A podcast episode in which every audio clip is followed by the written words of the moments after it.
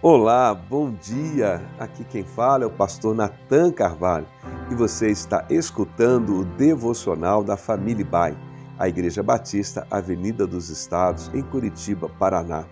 Hoje é quarta-feira, dia 12 de abril de 2023. Nesta semana estamos destacando cinco atitudes de Jesus depois da sua ressurreição e o que elas significam para nós hoje. Vamos refletir hoje sobre a importância do perdão e das novas oportunidades.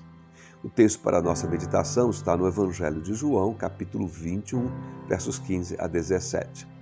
E depois de terem jantado, disse Jesus a Simão Pedro: Simão, filho de Jonas, amas-me mais do que estes? E ele respondeu: Sim, Senhor, tu sabes que te amo. Disse-lhe Jesus: Apacenta os meus cordeiros. Após a sua ressurreição, Jesus foi ao encontro dos seus discípulos em diversas ocasiões. Ele os encontrou imersos em meio a seus sentimentos de incerteza e medo.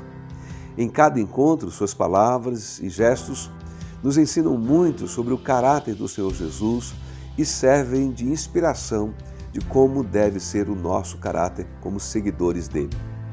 Ele acalmou as dúvidas de Tomé, ele, Senhor Jesus, sarou a amargura que cegava os discípulos, aqueles dois lá no caminho de Emaús. E aqui no texto que lemos, nós encontramos ele indo ao encontro de Pedro, levando uma palavra de perdão, reconciliação e renovação do ministério. Pedro havia negado conhecer Jesus três vezes, e por isso esse encontro aqui dele com Jesus é um dos mais emocionantes e inspiradores dos evangelhos. Jesus encontrou-se com Pedro à beira do mar da Galileia.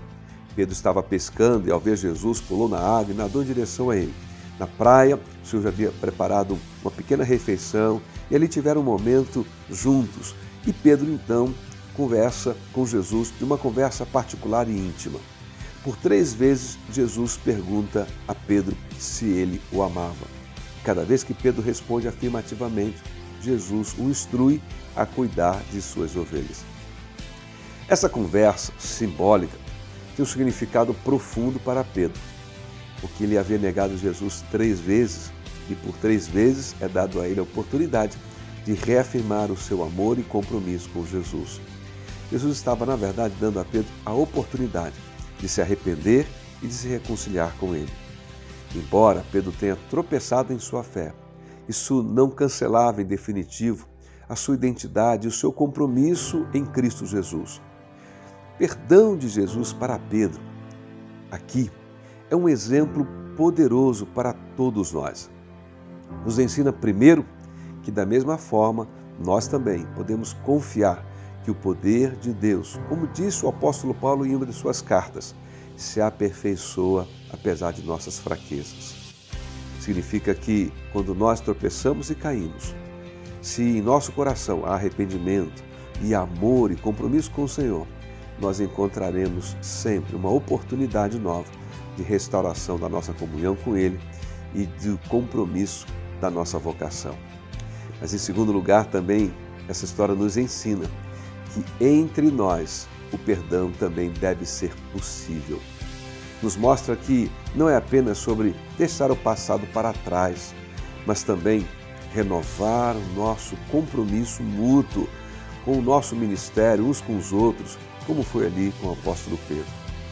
Jesus nos chama a seguir o seu exemplo, perdoando aqueles que nos machucam, que nos ferem e buscando, sendo possível, a restauração do nosso relacionamento como seguidores do Senhor, somos chamados a ter intencionalidade em nosso convívio, seja em nossas famílias, locais de trabalhos, na cidade, na nossa comunidade da fé, buscando sempre a preservação da nossa comunhão, da nossa unidade, no exercício da nossa vocação.